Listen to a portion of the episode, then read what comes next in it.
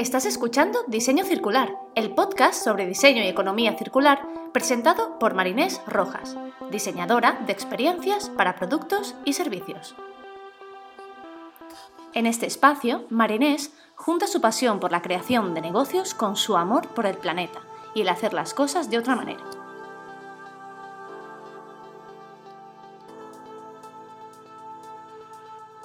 Hola, hola, bienvenidas y bienvenidos a un nuevo episodio de Diseño Circular. Hoy traigo otra entrevista. Hoy me acompaña Ander Álvarez, él es diseñador, diseñador de servicios, de producto. Ahora nos va a contar un poco em, cuál es su historia, de dónde viene y también es emprendedor. Él está en el País Vasco y tiene un proyecto que se llama Irrisarri, que son vasos para bebida, café eh, reutilizables. No voy a entrar yo aquí más en detalle, que nos lo cuente él. Así que nada, bienvenido Ander, ¿cómo estás? Hola, eh, pues muy bien, encantado de poder charlar contigo porque como ya hemos hablado fuera de cámara alguna vez, eh, me parece que estás haciendo un gran trabajo y que es muy interesante todo el contenido que generas, o sea que Gracias. Muy de estar aquí. Genial, gracias por que nos des un poquito de, tu tiempo para hablar de, tu carrera y, de, y del proyecto en el que estás metido ahora. Cuéntame un poco para, yo ya te conozco un poco, pero para los que nos escuchan, ¿quién es Ander? ¿De dónde eres? O sea, ¿qué haces con tu vida? bueno, pues eh, yo soy guipuzcoano de un pueblo muy pequeñito, que tenemos 10.000 habitantes, que está en el interior. Pero bueno, desde que empecé a trabajar y a estudiar y a hacer las dos cosas me he movido mucho.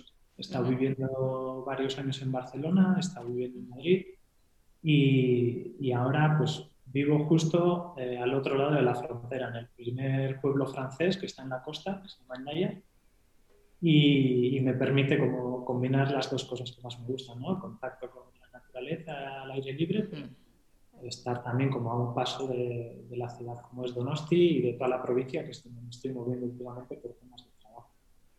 Qué guay. Y... Mm, y de, bueno, un poco nos has dicho, ¿no? Eres del País Vasco. Eh, yo he dicho que eres diseñador. Cuéntanos un poco cómo has acabado siendo diseñador o un poco tu historia a nivel más profesional. Eh, bueno, yo vengo de haber estudiado, o sea, yo soy el típico que durante los 16, 17, 18 años tenía muchas aficiones, pero nunca he tenido claro a qué me quería dedicar. y, y, bueno, y cada vez que nos hacían tutorías acerca de cómo encaminar nuestros estudios o cómo, qué nos recomendaban, pues salían respuestas eh, muy extremas. Eh, Sorpréndeme. a mi madre después de dos días haciéndonos test, algo muy inmersivo eh, allí en, en, el colegio donde estábamos estudiando.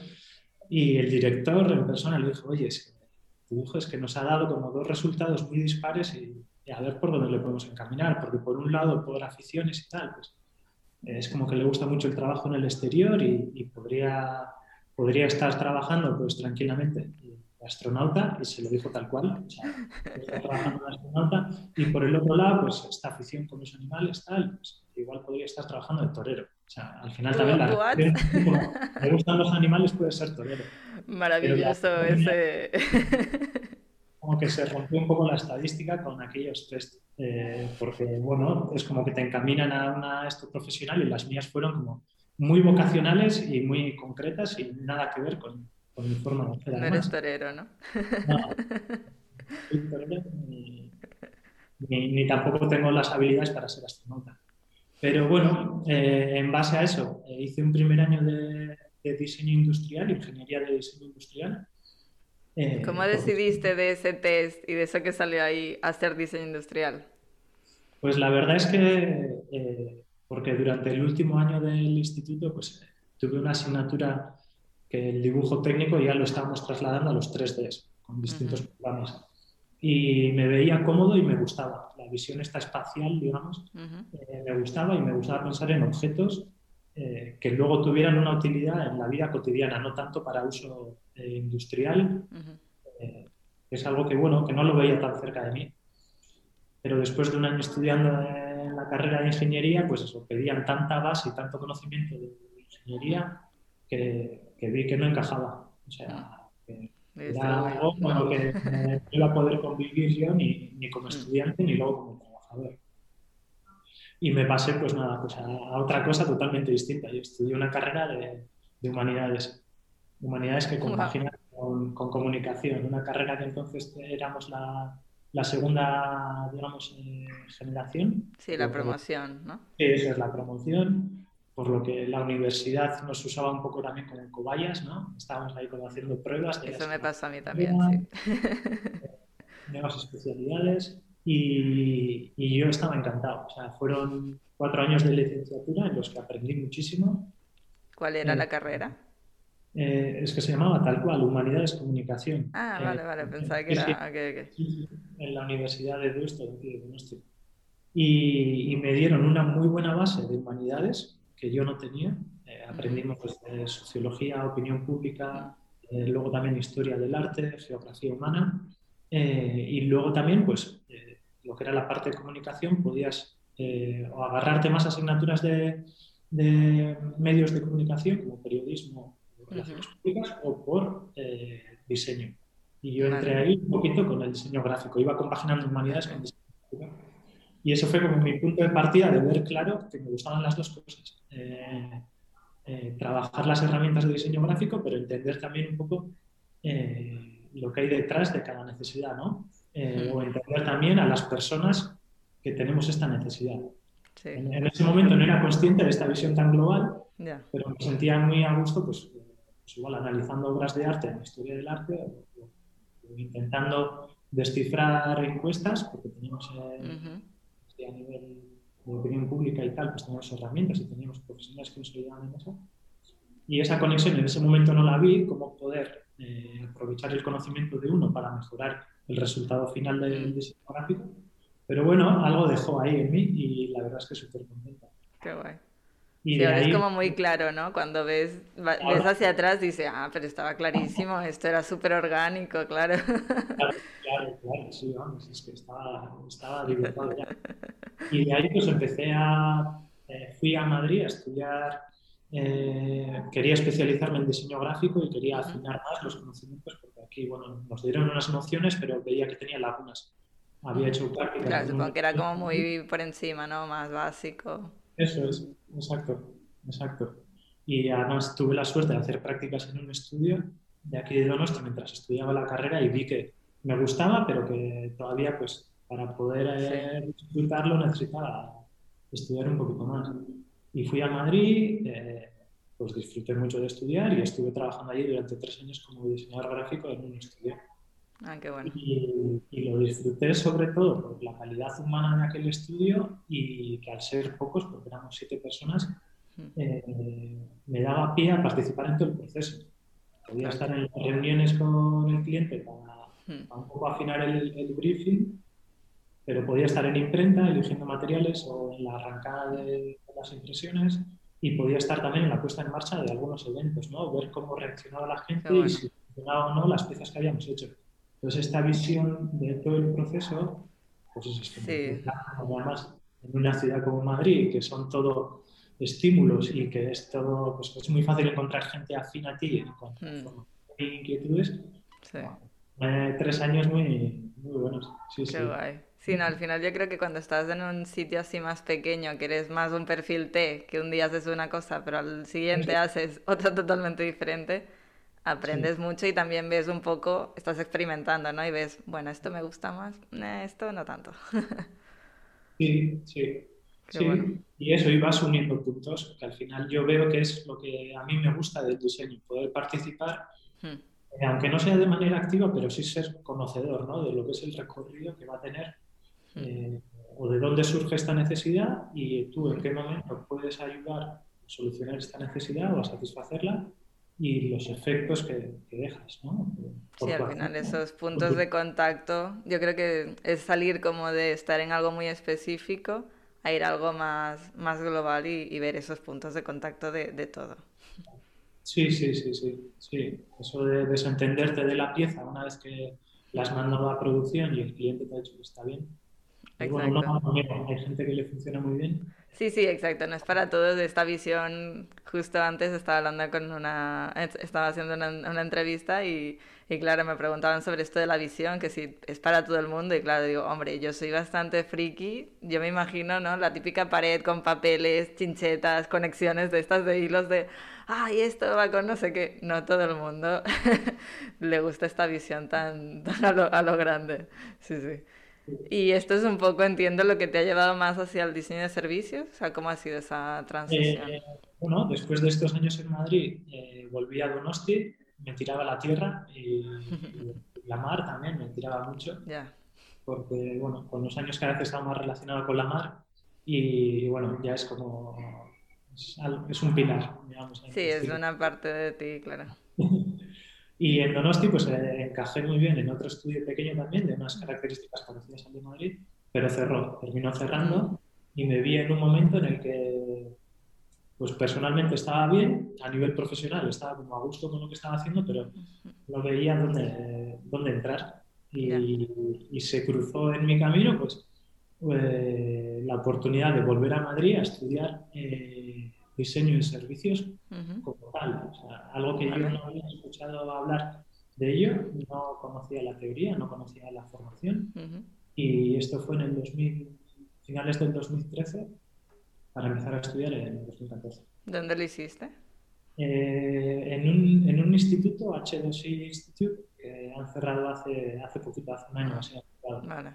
La cosa es que ellos eh, surgió de, del estudio Design It, que a día de hoy pues, pertenece a un grupo mucho más grande. Sí, no, sé si es Frog o está en un grupo más grande. Sí, sí, sí. pues eh, en la época en la que yo llegué a Madrid, ellos habían pasado de ser el primer estudio a formar en una primera fase mm. pero fue la oficina de Madrid la que decidió, nosotros queremos eh, pues por un lado, formar a profesionales que puedan encajar en nuestro estudio, eh, porque vemos que hay necesidades en el mercado y que hay oportunidades laborales para, para enriquecer el diseño desde ese punto de vista. Y, y, tenían como las herramientas, tenían el conocimiento y, son, y eran los mismos profesionales del estudio los que impartían las clases, imagínate. Es que eso es una pasada, cuando tienes gente que realmente hace esto en su día a día y no es gente que no ha tocado esto nunca, o sea, es que cambia mucho. Claro, y tenías una persona eh, que dominaba los modelos de negocio y te podía hablar de los distintos modelos de negocio que había que validar, cómo funcionar. Otra persona, pues, dos personas en este caso, pues nos daban formación en cuanto a prototipado, otros al trabajo de campo, cómo estudiar eh, la realidad en la calle, Qué guay. a salir a la calle sea, fue también increíble y, una experiencia súper buena porque había, éramos pocos, éramos 16, 18 creo, y perfiles muy, muy distintos. Eh, no todo el mundo, ni mucho menos, estaba relacionado con el diseño. Eh, ya, es que ahí es cuando realmente se vuelve multidisciplinar y, ves la valía de otros roles, es una pasada. Y es cuando se pone en valor ¿no? la riqueza de unas visiones tan distintas y hmm. unas maneras tan distintas de, de interpretar lo que está pasando por delante de tus ojos. había físicos, químicos, eh, periodistas, arquitectos, eh, gente que venía de, emprender, eh, con, negocios muy tecnológicos, muy, muy atractivos. había gente que recién había terminado de, la universidad, luego había gente que tenía algo de experiencia en diseño gráfico. Increíble, súper bueno. Y un shock imagínate. Qué chulo. Bueno, ya. Y así, y, bueno, y formas equipos, empiezas a estudiar, pero todo muy práctico y, una gozada. La verdad es que esa transición pues, ha sido algo que me ha marcado. Qué guay. Y para alguien que no sepa de qué estamos hablando ahora mismo y diga, mm, se han vuelto locos, ¿qué es diseño de servicios? O sea, ¿cómo, o, ¿cómo lo definirías tú el diseño de, de servicios? Eh, bueno, a mí me pasa con el diseño en general eh, que soy muy mal teórico. Eh, entonces, ahora yo lo cuento a mi manera y bueno, tu, manera es la, es la buena. O sea, cuéntanos al final tú. Eh, yo entiendo que las personas tenemos distintas necesidades ¿no? y, las hay de distintos niveles y de distintas urgencias. Y el diseño de servicios eh, lo que hace es diseñar una experiencia para solucionar esta necesidad, para satisfacer esta necesidad. Pero dentro de la experiencia está como la cara visible, que es eh, la que va a vivir la persona que, tiene esa necesidad y la quiere solucionar. Y también está la cara menos visible, que es lo que hace que eso funcione, lo que está detrás para que, para que sea viable, ¿no? para que tenga sentido y interaccione y tenga más recorrido. Esas dos partes, esas dos caras, yo entiendo que engloban un poco lo que se dicho. Sí, sí, no, lo has explicado bien. es, una buena es una buena definición, sí, sí. Al final son esos puntos de contacto que hacen que algo funcione y puedas dar una experiencia óptima tanto por delante como por detrás, ¿no? Es tú que ves, pero para que eso pase hay todo un engranaje y toda una, unas buenas personas por detrás trabajando. Muy guay y que puede haber herramientas que son digitales, que pueden ser físicas, que pueden ser de mil maneras, en mil formatos, pero las entiendo como herramientas. Eh, entiendo que puede haber diseño de servicio totalmente presencial, eh, sin ninguna interacción con máquinas. Totalmente, sí, sí. Son, puntualizaciones que, que, luego con el tiempo las vas cada vez viendo más claras, pero que al principio parece que todo lo estamos asociando a la innovación, a la innovación tecnológica, nuevas herramientas y Mm, sí, a mí cuando me preguntan sobre la experiencia de usuario también es como, ya, pero esto es digital, son pantallas, son tal, y es como, no, puedes tener una experiencia de usuario como una silla, o sea, o con un servicio, ¿no? Entras a una tienda y todo lo que pase ahí para, desde que entras hasta que salga, todo ese flujo es un, es un servicio. Mm. Muy bien. Y para ti, ¿qué tendría que tener un buen servicio, o sea, para que funcione? Que bueno, un poco entiendo que esto lo estás ahora también experimentando con el proyecto, pero... Sí. Eh, para mí eh, la clave, y, a esto sí que le he dado vueltas y ha sido una conversación que sí que he tenido con bastantes personas, eh, es que tenga buenas preguntas durante todo el proceso. Que nos hagamos buenas preguntas a la hora de intentar solucionar distintas fases del servicio. Porque una pregunta que no esté bien definida, que no esté bien afinada, eh, nos puede llevar a una solución que luego no es factible, ¿no? O que mm. no soluciona realmente el problema. El problema. Sí. Y luego también las preguntas eh, en todo momento, ¿no? Para ir validando las pequeñas cosas que nos vamos encontrando por el camino. yo creo que obligarnos a hacernos bien la pregunta eh, merece, merece el esfuerzo. ir afinando, afinando, afinando hasta encontrar una pregunta que realmente nos va a ayudar a, solucionar el problema que tenemos delante. Porque, Totalmente. Porque la respuesta está tan condicionada por cómo está formulada y, y cómo esté de genérica o de, concreta la, pregunta que, cambia mucho. Para mí es imprescindible eso, dedicarle energía a, formular bien las preguntas.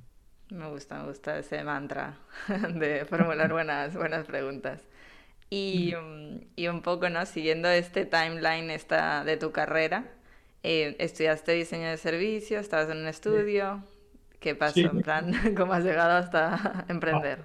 Y estuve, pues, eh, pues eso, me cambió, me cambió el chip y la forma de entender el diseño y me enriqueció. La verdad es que eh, me vinieron muy bien las herramientas que había adquirido durante mm. los estudios y durante los años de, de, trabajar en estudios gráficos, pero me aportó una visión de, bueno, de querer participar más eh, en la primera fase, sobre todo. ¿no? A mí me, llama mucho la, atención la fase de investigación.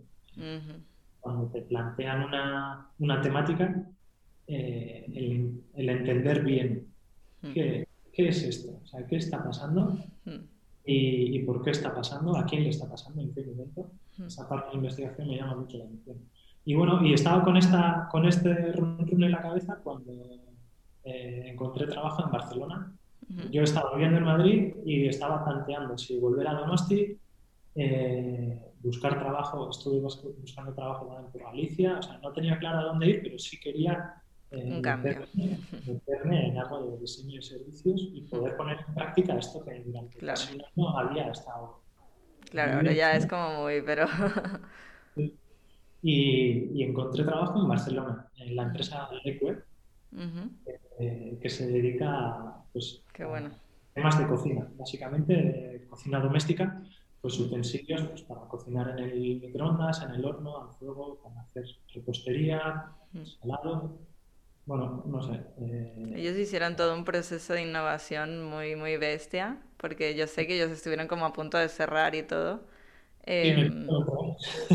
y hicieron un, todo un proceso de innovación y claro, ahora son líderes en el mercado, pero les Sí, es costó. una bonita en la que han llegado a ganar el Premio Nacional de Diseño e Innovación.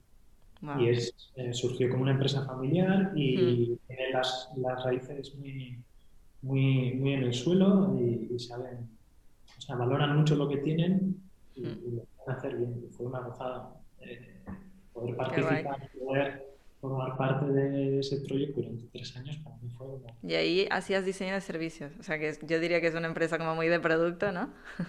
Más, más que diseño de servicio, eh, aplicaba como algunas de las fases del diseño de servicio. Sí que Ok. llegamos a prototipar eh, varios servicios que, que al final el EQUE eh, tiene un gran valor añadido, eh, aparte del producto que soluciona problemas concretos de una manera muy sencilla, muy ingeniosa, Mm, es el acompañamiento que hace al producto, ¿no?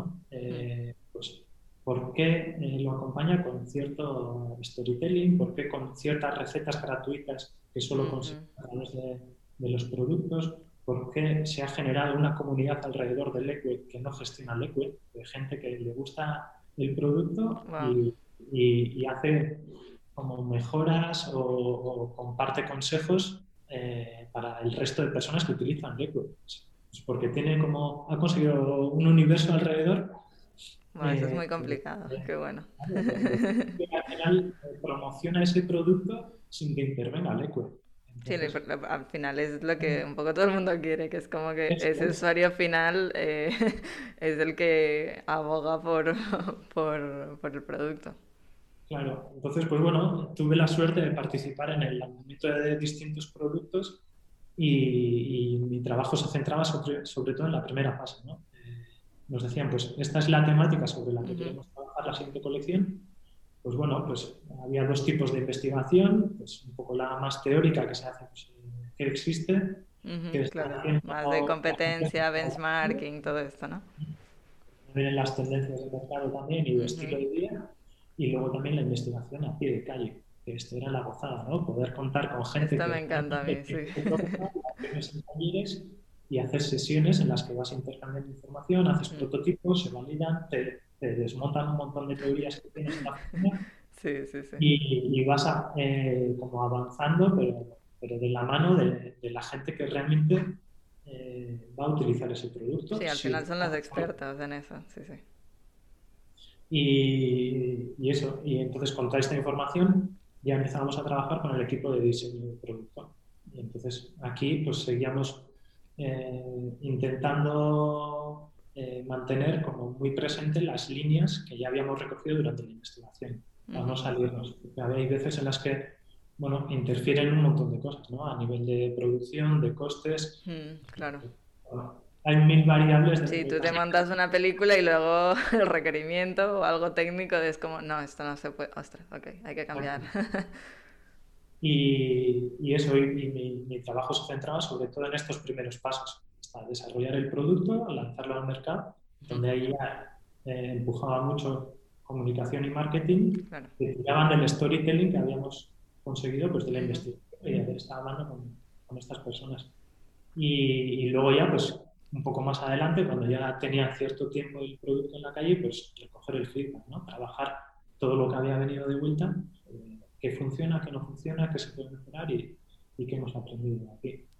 Entonces, bueno, el diseño de servicios, eh, igual no se vendió muchos servicios desde el EQUE, pero sí fue necesario para poder poner en marcha los proyectos con los que estaba Mm. trabajando. Sí, no, al final a veces pensamos que solo servicio de cara a un cliente, pero todo el... también internamente hay procesos y eso también es servicio, o sea, es un poco otra cara. Sí, sí, sí, sí. Y, y eso, y esa parte, sobre todo la de la investigación y poder eh, idear, ¿no? Conjuntamente con gente muy distinta, Mm. estas co-creaciones y, y- y el corregir los prototipos y, descartar un montón de cosas Sí. de las que estábamos enamorados y estábamos convencidos de que iba a funcionar Mm. y íbamos a triunfar con eso. Y, y te lo desmontan y, Y una de dos, o lo retomas de otra manera y le das la vuelta hasta encontrar por dónde entras. Hmm. Pero o haces caso. Si ah. una pregunta, eh, seguramente se vuelve a caer y ya está. Hmm. Sí. sí, yo creo que los diseñadores tenemos que aprender. A mí me, me pasa, o sea, yo cuando pienso en cuando empecé a diseñar, a lo que soy ahora es como el ego se pierde, o sea, antes era como, no, la idea enamorada hasta el final, pero dices, ya, pero ¿por qué? Esto te lo desmontan y... Sí. eso no quita que hay a veces en las que tengas muy claro un concepto y haya que pelear hasta encontrar la fórmula de, que sea viable, ¿no? Sí, exacto.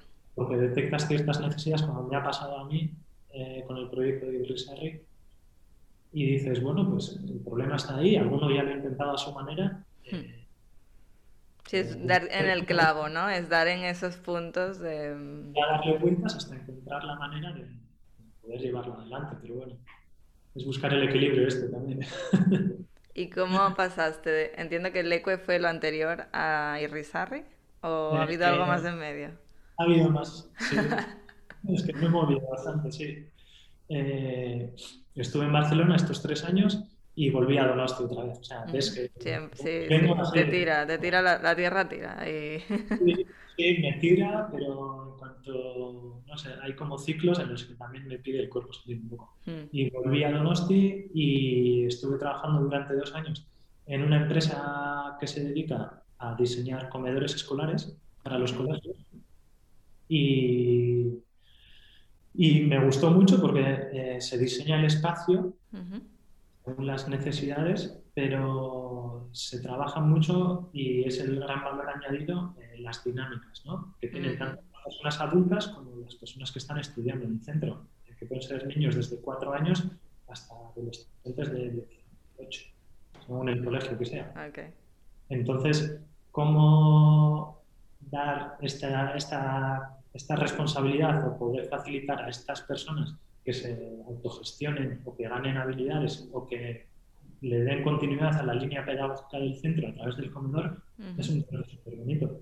Y sigue estando conectando con la alimentación como los años que estuve trabajando en el ¿no? Entonces hay muchas cosas que confluyen y que están relacionadas también con, con, el diseño de servicio y sobre todo la investigación y con dar la tecla de a ver cómo hago para que esto funcione en un comedor donde tienen eh, media hora para comer o 45 minutos en el mejor de los casos, pero tienen que estar recogido porque es una sala polivalente.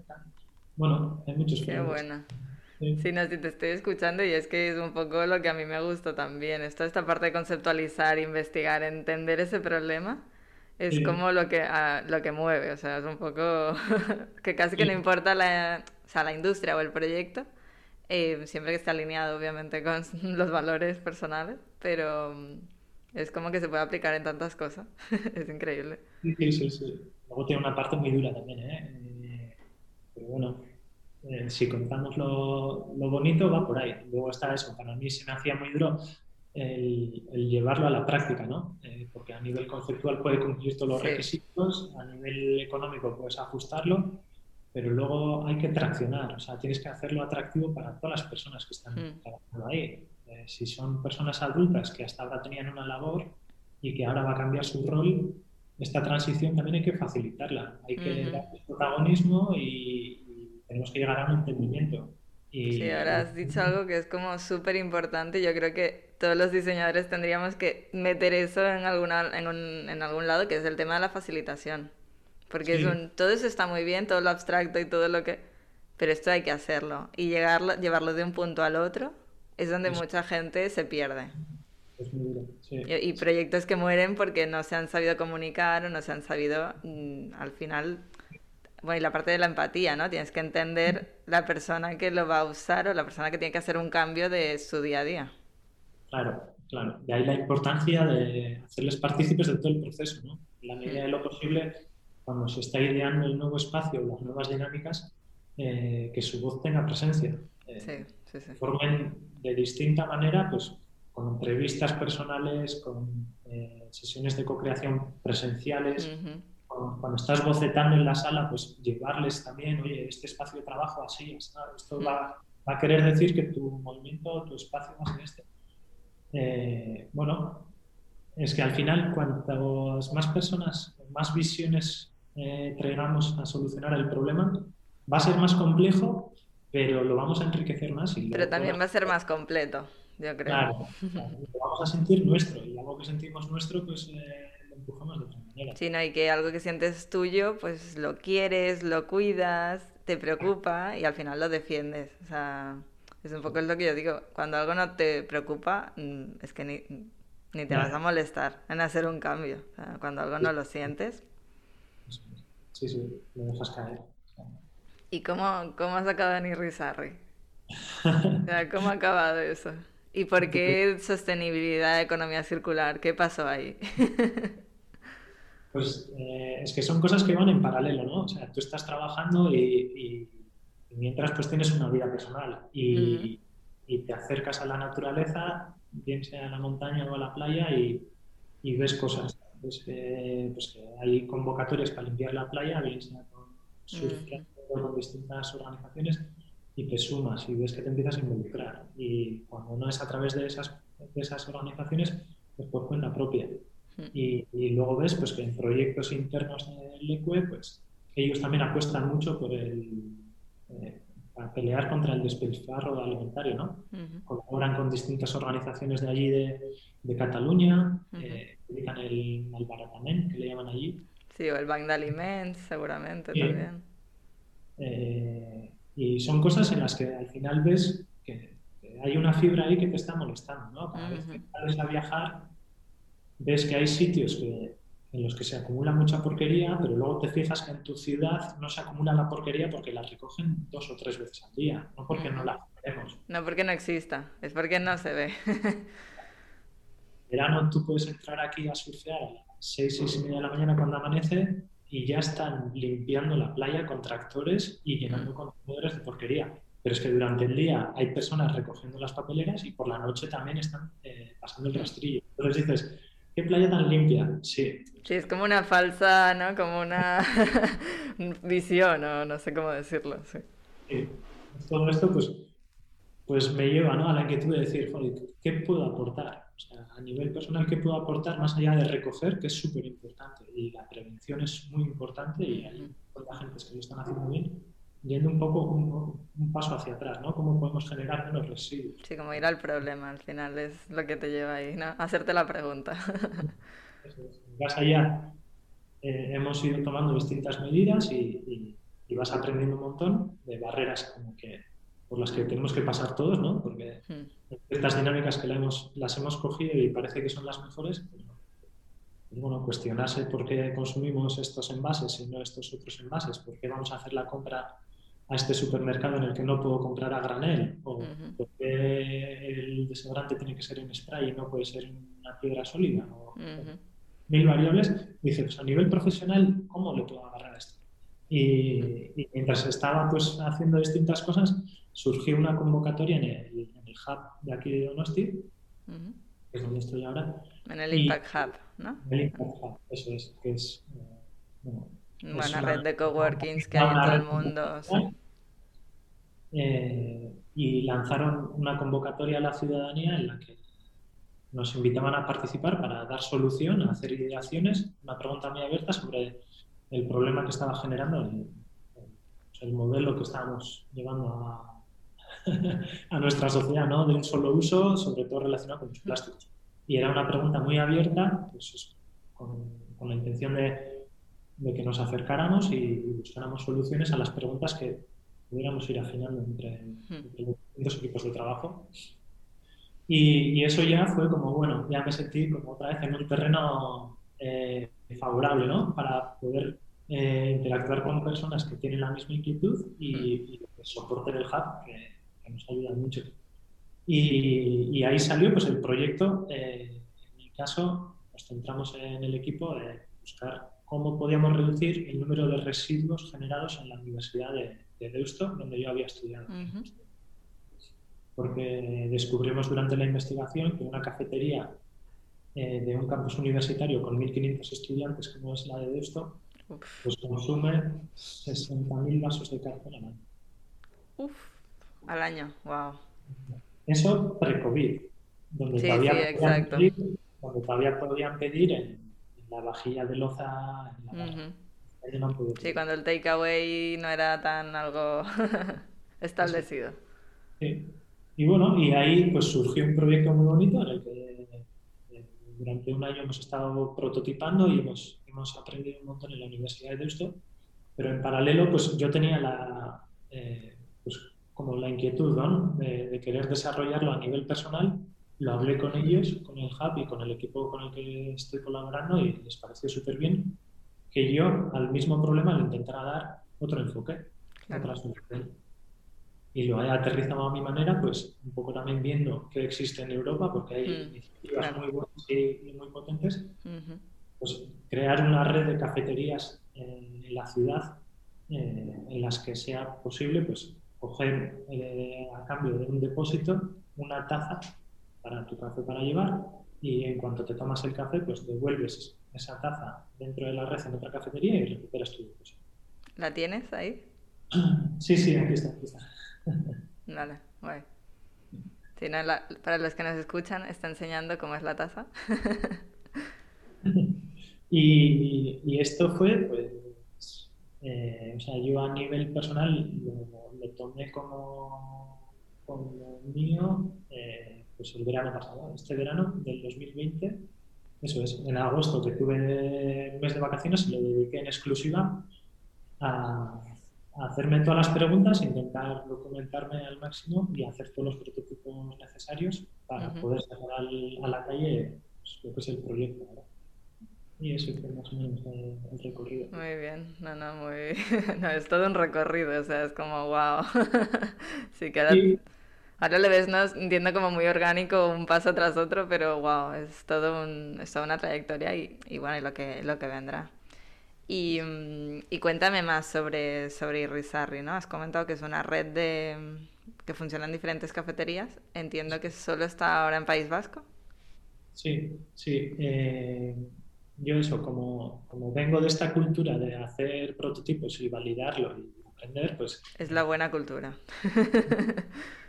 en, noviembre eh, salí a la calle con, con el pedido mínimo que, que, me podía permitir, ¿no? Pues el fabricante tenía unos requisitos, porque el vaso todavía no lo fabrico yo, lo compro hecho, pero eh, la parte de color y, la ¿Dónde lo compras?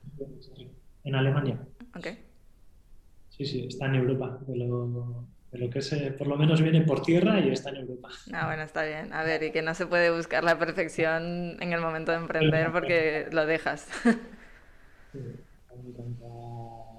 el aprendizaje en cuanto a materiales, eh, labor comercial de algunos sectores y tal, bueno, da para otro proceso. ¿eh? sí, podemos estar ya tres horas más. Pero sí, yo empecé con la idea de validar el concepto pues con cinco cafeterías durante el tiempo que me duraran eh, las, las, tazas ¿no? que pedí uh primer pedido.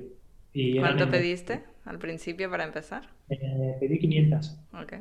500 tazas, o sea, tazas con tapa. y, y, con eso, pues, empecé con cinco cafeterías que no conocía a nadie de nada en la ciudad, a nivel hostelería, ni conocido ni conocido, ni nada. Y fue como, bueno, filtro personal, o sea, ¿qué, qué feeling te da cada cafetería. Esta puede tener la misma sensibilidad, nos podemos entender, esto, tal, esto puede funcionar. Claro. Y, todo esto después del año de, bueno, de la primavera que habíamos tenido de confinamiento y luego las medidas restrictivas de la hostelería que ha tenido eh, durante todo el otoño. Y bueno, que sigue habiendo, sí, sí. Se sigue abriendo, se sigue cerrando, o sea, que ellos también, eh, la hostelería está viviendo una época muy difícil porque están teniendo que adaptar a un montón de cosas para las que no están preparadas. Bueno, creo que nadie está preparado para todo lo que está pasando. Entonces, bueno, pues a ver qué tal. Y resulta pues, que empezó a traccionar, hubo que hacer correcciones pequeñitas, pero empezó a traccionar, a funcionar y empezó a gustar eh, desde las primeras semanas. Y era como, ¿en serio? O sea, sí, funciona. Sí, o sea, siempre suele haber ahí como, ¿no? En las películas suele haber como un, un nudo que tienes que solucionar. ¿eh? Y al principio todo muy fácil. La gente muy agradecida y, y además como existía esta necesidad de, de la bebida para llevar, que, que, normalmente no había tanta demanda, eh, pues bueno, pues corrió la voz, que es otra de las cosas que estoy viendo que funciona muy bien. Sí. Corre la voz y que de una cafetería a otra, o que los clientes que van a una cafetería se lo comentan a su cafetería habitual. Ujú. Y ahí tuve que echar el freno. Eh, me costó tomar la decisión, pero dije, me quedo con estas cafeterías durante 6-7 semanas hasta Ujú. validarlo todo bien Claro. y tener un pequeño conocimiento ¿no? de ver qué es lo que funciona, porque eran cafeterías de perfiles distintos, con cada una aprendía cosas distintas. Y, y la taza también tenía como una vida distinta, un recorrido distinto. No es lo mismo una cafetería que está cerca de la playa y, y los días que hace buen tiempo la gente pasea por allí y, y la deja o la recoge allí, Ujú. eh, cafeterías que están cerca de- del centro, donde hay oficinas y, la gente igual ya siente como más, se siente más propietaria de ese, de ese vaso Mm. y, bueno, no lo devuelve. Lo utiliza a diario, pero no lo devuelve. Estoy viendo Porque, que- mm, eh, ¿cómo funciona a nivel de, de servicio? O sea, em, es una red, yo, o sea, un ejemplo, yo voy a, a la cafetería, eh, pido café para llevar y digo con irrisarre o con reutilizable, no sé cómo, cómo es la jerga. Tú llegas a la cafetería y te encuentras un cartel en la puerta y te encuentras un, un pequeño soporte de madera donde está la taza y un cartel explicativo en la barra también. Ujú. Hagamos que sea visible. Ok. Porque, bueno, al final a la mayoría de personas nos pasa que nos acordamos de, de la taza reutilizable cuando estamos pidiendo el café, no cuando estamos saliendo de casa. Sí. Entonces, el momento, pues intentamos estar en ese momento, ¿no? Accesibles. Y en ese momento pides eh, tu café para llevar, pues como tú has dicho, con la fórmula de Risarri y pagas un depósito. En este caso son 4 euros para llevarte la taza. O sea, la, siempre lo digo mal. Eh, ¿Qué dices la tapa? La- bueno, eh, sí. la vaso. y, y te tomas el café, te lo llevas y, y, eh, no hay ninguna obligación, no hay ningún mecanismo para que esta taza vuelva a la red. Por ahora lo estoy dejando en manos de las personas que toman el café Ujú. esta decisión, que la devuelvan cuando quieran en la cafetería de la red que mejor les venga y recuperan los 4 euros, o en otros casos pues no lo están devolviendo pero lo están reutilizando. Sí, no, al final eso también está bien. No es del modelo ideal de que te gustaría, ¿no? O que has imaginado, pero es un poco el uso que se le, se le está dando. ¿Y sabes más o menos cuál es la, el ratio de, de evolución? Pues muy bueno. Eh, o sea, no, de devolución muy bajo, perdón. Ok. De devolución eh, no tengo la cifra cerrada, tengo cifras orientativas, pero no me atrevo a darla porque no, porque no la controlo tanto. Lo que sí sé es que el número de vasos utilizado está dando como un mínimo de cuatro usos. O sea, ahora andamos como Ok. que se han ahorrado en la red cerca de 6.000 vasos de cartón Ah, Está muy bien. eh, gracias al servicio. Pero claro, luego también pasa que hay muchas cafeterías que no pertenecen a la red que están ahorrando vasos de cartón porque la gente con su vasito de Irisarri. Pues, bueno, Claro, sí, que es al final un poco el efecto... Mm. Y bueno, es, es una de las lecturas que, que por mi forma de ser más me está costando, ¿no? Eh, ser flexible en ese sentido Y no ser tan autoexigente, pero Mm. después de, de- de práctica y de leer bastante... Ese es otro, otro podcast también. El activismo imperfecto, ¿no? Es algo que me gusta y que hay una, hay una activista colombiana, eh, Mariana Matija, No eh, que tiene un blog que se llama Animal de Isla, que me gusta mucho. ¿Cómo se llama? ¿Animal? Animal de Isla. Ok. Y ella se llama eh, Mariana Matija. Vale, luego la, la busco y la pondré Y- en la descripción. Eh, genera mucho contenido muy interesante y recomienda muchas lecturas súper interesantes también. Y, y me gustó mucho cómo explicaba esto del activismo imperfecto y, y lo intento como hacer mío, ¿no?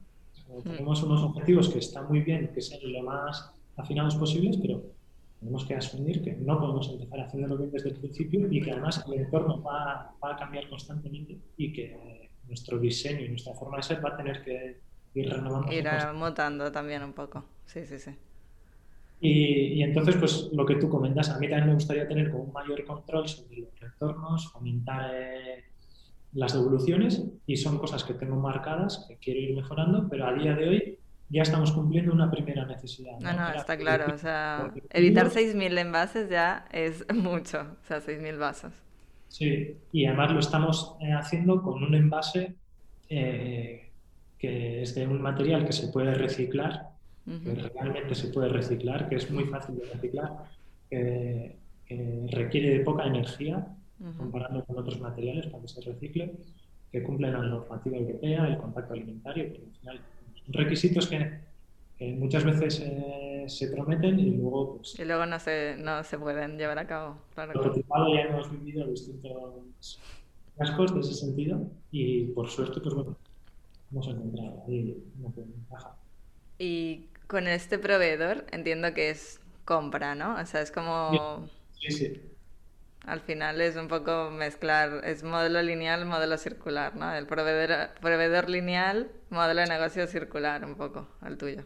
Eso es, sí, eh, con ellos por ahora la relación es esa, eh, pero bueno, estoy hablando con otros agentes de por aquí cerca, eh, con fabricantes de vasos que no pueden hacer este vaso, pero sí trabajan este mismo material y que esas empresas sí se encargan eh, de recoger sus vasos hechos con el mismo material. Es que eso te iba a preguntar también. Entonces, bueno, ya estoy en contacto con ellos, además es gente que hay muy buena onda con ellos y, bueno, eh, pues lo que te digo, el activismo está imperfecto, pero bueno, seguir haciendo mejoras. Es que si no, si, si, queremos que sea perfecto no se hace nada y no podemos estar sin hacer nada. O sea, hay que llevar, ni que sea una pequeña acción a cabo. Sí, sí, sí. Pero bueno. Con los... No, no, no, pregunta, pregunta. No, y con las cafeterías, eh, ¿cómo funciona? O sea, ¿tú vendes las tazas o es un modelo de suscripción? Eh, lo que he empezado ha sido eh, a, vender las tazas y ahora estamos pasando al modelo de suscripción y, las condiciones a las que compran las tazas pues van a ir también. Luego también pasa pues eso que los primeros pedidos pues están siendo como de juguete, digamos, para la industria que fabrica vasos. Sí. Y, bueno, pues, eh, pues ando como ando, eh, con unas cifras que... bueno, al final son, son malabares al principio. Sí, hace que sea cara la unidad, primero por la calidad, luego por la tirada corta, se encargan de que la impresión pues, cumpla unos requisitos, del envío, bueno, toda la logística, ¿no? Y a medida que estoy consiguiendo que el proyecto pues, se vaya expandiendo, pues los pedidos van aumentando de cantidad, voy consiguiendo que baje el precio y esto pues, repercute en que las condiciones para la cafetería vayan mejorando. Claro, claro, claro. Sí, al final es un poco son mejoras, poco a poco son pasitos eh, que se tienen que ir dando, o sea, no, no, se puede correr tampoco, tiene, tiene su tiempo. Y, mm, y un poco, eh, ¿qué, retos estás encontrando? O sea, claro, a mí me encanta, me interesa mucho toda esta parte del research, ¿no? De la investigación, de todo el tema de la devolución, cómo está siendo la acogida por las cafeterías, eh, dónde te estás encontrando más trabas, ¿dónde, ¿dónde lo ves esto? Primero, estoy viendo que hay como mucha información, o sea, nos están bombardeando con información relacionada con legislación, con normativa, con materiales, con ciclos de vida, con un montón de cosas y que muchos de los mensajes son contradictorios y que esto está haciendo que estemos todos confundidos. Pero estamos confundidos los diseñadores, están confundidos eh, muchas de las personas que regulan, luego los técnicos que trabajan en los pero están confundidos, la gente de la cafetería ni te cuento. los consumidores. Los, comerciales incluso, los que median tanto con producto reutilizable como los de monouso. O sea, ellos, cada uno tiene el discurso un poco pues, con lo que ha podido entender. Y ahí eh, la sensación es mala. Es mala porque eh, tendría que ser todo mucho más limpio, más lineal. Eh, eso es como la primera barrera, ¿no? Intentar entender qué está pasando, qué es lo que funciona y lo que no, y cómo podemos hacer para que eso funcione. Y cómo se puede trasladar de manera sencilla también a la gente que está hablando contigo, bien sea el usuario final o bien sea la persona de la cafetería. Sí, sí, al final es la parte esa de comunicación, que es lo que yo digo, el producto puede ser increíble, pero como no lo sepas comunicar o vender... Claro, claro. Es que me pasó que el, primer prototipo pues, lo hicimos con unos vasos que tienen virutas de bambú, ¿no? O sea, tú ves la pared y en vez de ser una textura... Ya me imagino, ya me imagino por dónde vas. Y, el comercial, con toda su buena fe, o sea, nos decía que sí, que aquello se podía reciclar, que incluso los vasos de bambú, nuestra experiencia había sido que creíamos que era el producto ideal, ¿no? ligero, eh, tenía un componente orgánico y se podía reciclar. Y, y, a nada que empezamos, bueno, empecé a hablar con gente que, que realmente tiene conocimiento técnico de estos materiales, eh, me lo han descartado a la primera porque, bueno, entre otras cosas, al tener dos componentes tan distintos entre ellos, como es la fibra de bambú con otras resinas que hacen que esto se una y coja cuerpo, hace imposible su separación para reciclarse. Entonces, lo descartamos como material que nos ayuda a, la circularidad, ¿no? de, alargar la vida del propio material en otras cosas. Y con este tipo de cosas, pues al final el aprendizaje es que es muy importante preguntar mucho a gente que realmente controla de cualquier tema, o sea, a nivel legal, a nivel de circularidad de la economía, de las energías, del transporte, porque bueno, eh, estoy viendo que pues pues cada vez somos más las personas interesadas en poder fomentar la economía circular, pero hay mucha necesidad, mucho contenido que, realmente hace que esto sea circular o no lo sea, como muchos puntos de contacto, como hablábamos antes, y que solo nos puede ayudar gente profesional. Sí, es como que faltan más herramientas o más conocimiento, em, pero real. Porque no, siempre está el, justo en la entrevista que hice con Nuria Ávila, ella decía, no, es que cuando se habla de sostenibilidad se piensa en papel craft, marrón y no sé qué. Y claro, es como, es que a veces puede ser que ese cartón sea peor que según que otro material. Exacto, O, lo de plastificar porque va a ir en, al aire libre, claro. Una vez has plastificado eso, no, no hay vuelta atrás. Es un poco lo que comentabas de este material. Eso se junta y suerte. Sí, tal cual. Y, en ese sentido, al final, bueno, eh, la buena voluntad a veces no puede con todo. Y hmm. hay gente que está mucho mejor formada y que al final estas, estas colaboraciones son las que enriquecen el proceso y luego también hacen que, que tenga como más sentido y más fuerza todo. Si elegimos mal el material de las tazas después, y nos damos cuenta después de haber comprado 4.000, 5.000 tazas que ya están en circulación. Complicado. Hemos hecho un daño increíble, súper difícil de recuperar y luego el, proyecto también, la esencia eh, ya está... Mm. Sí, porque una cosa es que no esté alineado perfectamente, pero claro, si la esencia ya no tiene nada que ver, es como, mm, ¿de que estoy aquí dando voz si, si no lo estoy cumpliendo yo tampoco? Eso es, eso es.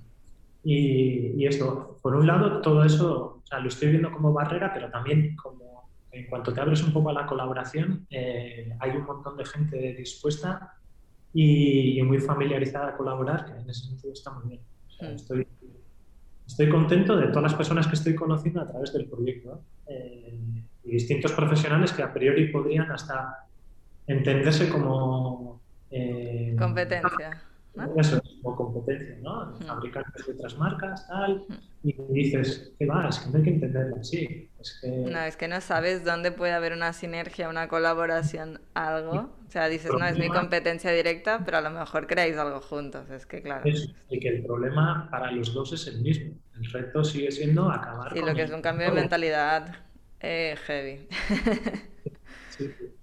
Así que, en ese sentido, bien. Otra de las barreras que me estoy encontrando eh, eh, está siendo el, ya me saldrá, el tema de cómo devolver el envase, ¿no? Eh, sí, a nivel de comportamiento, ¿no? De, la, de las personas. Cómo, cómo fomentarlo y, terminar de entender qué es lo que está siendo un freno para las personas esta devolución. Ahí no le he podido dedicar mucha energía y, y bueno, tengo algunas hipótesis que tendré que ir validando poco a poco. A lo mejor es muy bonita esa taza. Eso puede pasar. Ya, pero es que por otro lado me dicen es que si no fuera tan bonita, pues no lo estaría utilizando. Entonces... Sí, bueno, al final es lo que decíamos, ¿no? Es dar, es dar en la tecla, es hablar con esos usuarios, qué está pasando ahí, por qué no devuelven, porque puede ser algo tan fácil como no tienen puntos de recogida cerca. O sea, de, devolución. Porque entiendo que yo puedo devolver el vaso en cualquier punto de la red. ¿no? Exacto, sí. O sea, puede ser en la ciudad donde lo has cogido o en, otra, en otro pueblo que esté a X kilómetros. Sí. Luego también entiendo que estamos en una situación en la que eh, el movimiento de las personas no es el natural de los últimos años. No. No hay tanta gente de fuera de San Sebastián por aquí paseando. Y, y los que viven aquí o vivimos aquí tampoco estamos haciendo el día a día como solíamos hacerlo hace dos años. Entonces, Totalmente. bueno, cuando esas dinámicas eh, pues no se, se establezcan, se recuperen o se adopten nuevas, pues ya veremos. Y un poco, eh, ¿cuál, es, ¿cuál es la visión? Bueno, yo entiendo que hay un equipo detrás, no sé cuántos sois, en... ¿o estás tú? No, ¿estás tú? Sí, sí, estoy yo, estoy yo. No, como antes has dicho que había un equipo cuando empezasteis. Eh, sí, eh, eso igual me he explicado mal, pero con el proyecto éramos un equipo eh, a través de la convocatoria del Hub. Ah, vale, pero luego ya, digamos, tiraste tú solo. Así, con ellos eh, hemos hecho la validación y hemos puesto el servicio en marcha durante, Ujú. como prototipo durante Ok. la universidad y todavía sigo perteneciendo a ese grupo que bueno estamos ahora como a ver por dónde se podría dar el segundo paso porque hemos recogido información muy interesante entendiéndolo como contexto cerrado ¿no? una sola cafetería como punto de recogida para dispensar los cafés. Y, y por otro lado estoy yo con Igrisarri, que es como hay varios puntos para Ok, coger ok. y poder alcanzar. Ah, ok, o sea, es como similar, pero no, es lo mismo. Eso es, desde fuera es, es bastante similar, luego desde dentro hay, hay muchos matices que hacen que sea muy diferente. Sí. Vale, vale, vale. ¿Y cuál entonces es la, o sea, los next steps, ¿no? Los próximos pasos o esa visión de Irizarry? Que por cierto, ¿qué es Irizarry? ¿Qué significa? Eh, bueno, Irrisarri eh, está en euskera y literalmente quiere decir sonreír a menudo. Ah, qué bonito. Sí. Pensaba que era algo relacionado con reutilizar. Eh, quiere decir sonreír a menudo. Eh, Mm, qué. A mí me pasa que, lo que comentaba, ¿no? Que vengo de, pues, como la mayoría de nosotros, de, de ver que el problema es obvio, cada vez lo tenemos más presente y Mm, cada Es más cerca, cada vez está más encima. Sí. Pero cada vez que veo un documental, asisto a una charla, salgo como con la energía muy mal, o sea, salgo muy bajo de. Ya, ya te entiendo ya. Como con cargo de conciencia por no estar haciendo todo lo que podría hacer. Mm, Y el enfoque que le quiero dar al proyecto eh, es justo todo lo contrario. O sea, el problema es evidente, hay mucho que hacer y esta es una de las opciones para dar, dar salida a todo, todo- toda tu buena intención, pero vamos a darlo pues, con, no sé, con otro aire, ¿no? Como, eh, poniendo en valor todos los gestos que estamos haciendo, qué resultados positivos está generando eh, y luego también como, no sé, un poco inspiracional, ¿no? Para ver que cualquier persona de la calle como yo, sin, sin padrinos, digamos, sin dinero y sin conocer a nadie en ningún sitio, pues poner un proyecto en marcha que mm. realmente soluciona un problema, aunque sea a una escala ahora muy pequeña. No, es todo un logro el llegar hasta aquí y el accionar algo. O sea, el decir, mira, quiero ser más activista, aunque sea imperfecto, pero quiero hacer algo más directo. Sí, con una base, yo creo que la base es importante, pero sabiendo Sí. que es imperfecto, sí. Y por otro lado, bueno, eh, Risarri también es como un juego de palabras, ¿no? Porque aquí hay mucha tradición de, de la- recoger las manzanas y hacer sidra, Ajá. y luego, pues durante los primeros meses del año suele haber una temporada a la que vas a beber la sidra, ¿no? A, las- a los restaurantes, a las sidrerías. Ujú. Y, y al final ellos lo que te recomiendan es que bebas muy poquita sidra, pero a menudo, muchas veces, ¿no? Que vayas a rellenar tu vaso un culito de sidra muchas veces.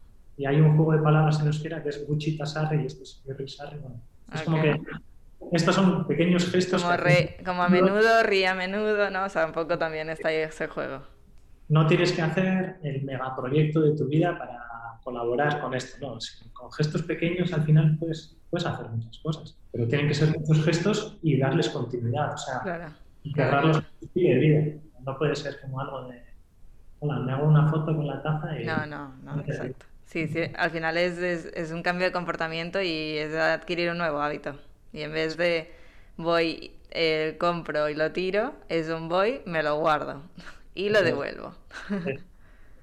y pues, lo puedes aplicar a otras cosas, ¿no? Pues con las botellas para comprar el detergente de la lavadora, porque hay tiendas donde lo puedes comprar a granel, hmm. con más cosillas. Sí, al final es la reutilización ya existía, es volver a ella, pero usando tecnología, usando pues las comodidades que tenemos hoy en día y hacerlo atractivo, es lo que tú dices, no no porque sea algo sostenible o tal, tiene que ser feo o tiene que ser aburrida. Sí, sí, sí, sí. O sea, viene a sustituir al solo uso, pues bueno, para que sea eh, igual de accesible, pues vamos a, vamos a trabajar un poco lo que está en nuestra mano. Y siguientes pasos, pues bueno, eh, por un lado está cómo me acerco, ¿no? O sea, cómo me acerco, cómo se acerca el proyecto de Risarri a las cafeterías. Porque lo bueno es que hasta ahora gran parte de las cafeterías se han acercado al proyecto. Son cafeterías con una sensibilidad eh, afín al proyecto, a los objetivos del proyecto. Entonces, en cuanto se han enterado que existe, pues nos hemos puesto en contacto, me han llamado, eh, nos han presentado personas que tenemos en común y se han adherido. Y, es un crecimiento muy bonito eh, y que me facilita mucho el trabajo comercial porque es lo que peor se me da con diferencia. Es normal eh, tocar una puerta a una persona que no conozco nada y explicarle el proyecto y desexplicar. Sí, no piensas, supongo, el que le interesa o no empiezas a pensar más este tipo de, cosas.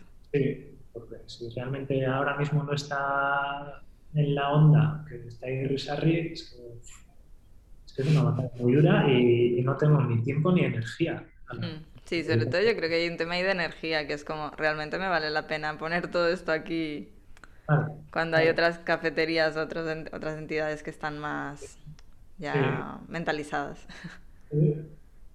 Y en ese, en ese sentido, pues eh, el siguiente paso así a corto plazo es que la buena noticia es que esta semana hemos llegado a un acuerdo con con un pueblo de Vizcaya que se llama Durango, que está muy cerquita de Bilbao. Es una población muy importante con una gran cultura cafetera. Ah, varios tostadores de café, alguno de tercera generación.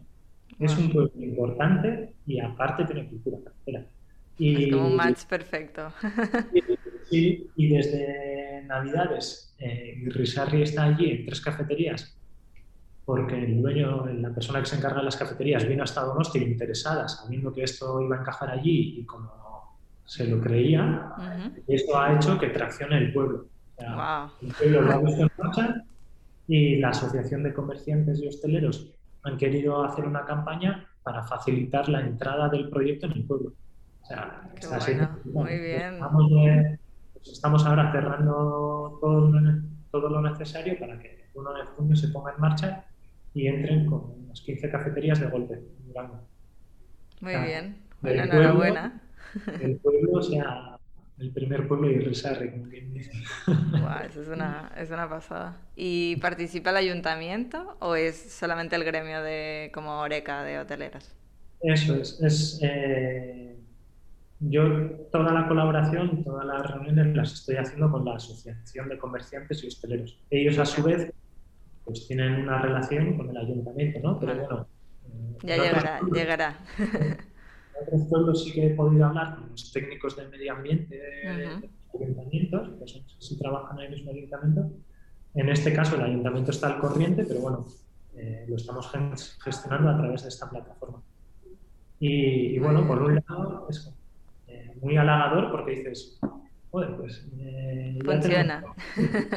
En común y vamos a hacer que esto funcione y que, que sea pues algo cotidiano en el pueblo y por otro lado ver otra manera de poder acceder a más cafeterías que pueden estar interesadas. ¿no? Claro, al final es un empujón para acceder a una red mucho más grande. Sí, y el sentimiento este de generar comunidad y hmm. colectivo con unos valores afines, pues bueno, muy de la mano con la economía circular. Totalmente. Y ahora que has dicho, ¿no? De economía circular, ¿qué crees que falta o, cómo lo ves tú, ¿no? ¿Qué, retos? O, a ver, vuelvo a hacer la pregunta. ¿Qué crees que falta para que más negocios se pasen a la economía circular? yo creo que por una parte está eh, el, conocimiento mm. eh, de lo que realmente es la economía circular. ¿A qué le llamamos economía circular? Eh, Proyectos parecidos he visto que la gente le llama economía circular que, que el vaso vuelva a la cafetería. bueno, pues no, la economía circular es algo más complejo. Sí, sí, sí. A ver, se empieza por algo, pero sí, es más complejo. Primero, lo, facilitar, ¿no? Yo creo que, que por ejemplo, la iniciativa de, de, la hostelería de Barcelona en cuanto a el último curso que he visto publicado sobre cómo hacer una... el takeaway y el delivery, ¿no? Como con menos residuos, es un primer paso muy interesante y necesario. Pues un acompañamiento, ¿no? Una formación a los negocios de decirles, tenemos esto muy a mano y las herramientas son estas, o sea, es que las tenemos cerca, las tenemos a mano y con pequeñas modificaciones es accesible.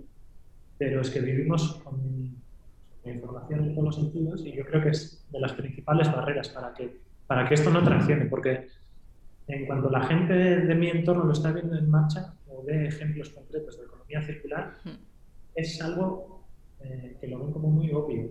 Es como, claro. No porque no lo estamos haciendo. Ya. La sorpresa de decir, wow, has descubierto, no, es como obvio, obvio. muchas personas nos ha costado entrar en esta dinámica por desconocimiento y yo creo que es una de las principales barreras, como hacerlo mucho más popular, pero con, con, criterio, o sea, con conocimiento de lo que se habla. Sí, sí, sí. Se ponga a divulgar sobre ello. A mí me pasó cuando empecé toda la movida del podcast y entrar yo como, como diseñadora en esta transformación, que era como, es todo tan abstracto, técnico, complicado, que es como, ¿por qué? ¿Por qué es tan complicado? Y a la que empiezas a entrar y bajar a cosas más reales, ejemplos, conceptos súper raros, pero los bajas y los explicas, ¿no? Así de, como de andar por casa, es que la cosa cambia mucho. O sea... Por eso, por eso me parece tan importante lo que te, he dicho esta semana y te he dicho hoy, ¿eh? el contenido que estás generando y el formato en el que lo generas, estas píldoras con casos concretos y, por otro lado, cuando hablas tú de, ejemplos, aparte de las entrevistas, hablas con, un tema concreto, eh, es que es necesario y, es súper útil. Poco a poco. y ya para ir acabando, eh, a nivel de emprendimiento hay muchos retos, ¿no? Hay muchas cosas que podemos estar horas y horas hablando de, eso. Em, ¿Qué recomendarías o si te pudieras dar consejos a Lander de hace cinco años? ¿Qué le dirías, no? En plan, diseñadores que se quieran transformar hacia el diseño circular, economía circular, sostenibilidad. Eh, ¿Qué les aconsejaría? Es que soy súper malo, porque además algo, algo, algo positivo, no nada de ¡Uit! Primero, la, actitud, súper buena, o sea, que todo suma. Eh, y, y, hacerse preguntas sinceras. O sea, realmente esto que tú estás ideando, aparte de si va a tener gancho, porque cubre una necesidad real, realmente es bueno. O sea, realmente lo que tú propones ayuda. ¿Crees realmente en eso? Sí, sí, sí y lo otro lo dejas de lado. O sea, a nivel medio ambiente, a nivel economía y a nivel social, estás aportando realmente. O sea, hacerse esa pregunta como trayéndola muy al, esto concreto, ¿no? Y, te va a salir que sí. Entonces hay que empujar y creer en ello. Y, y preguntar mucho a gente que sabe. A mí al principio me daba mucho reparo eh, hablar con proyectos parecidos que están funcionando en Alemania, por ejemplo, ¿no? hasta que un día me y, y ellos encantados. Luego también hay que saber dosificar y no preguntar cualquier cosa, ¿no? Como preparar...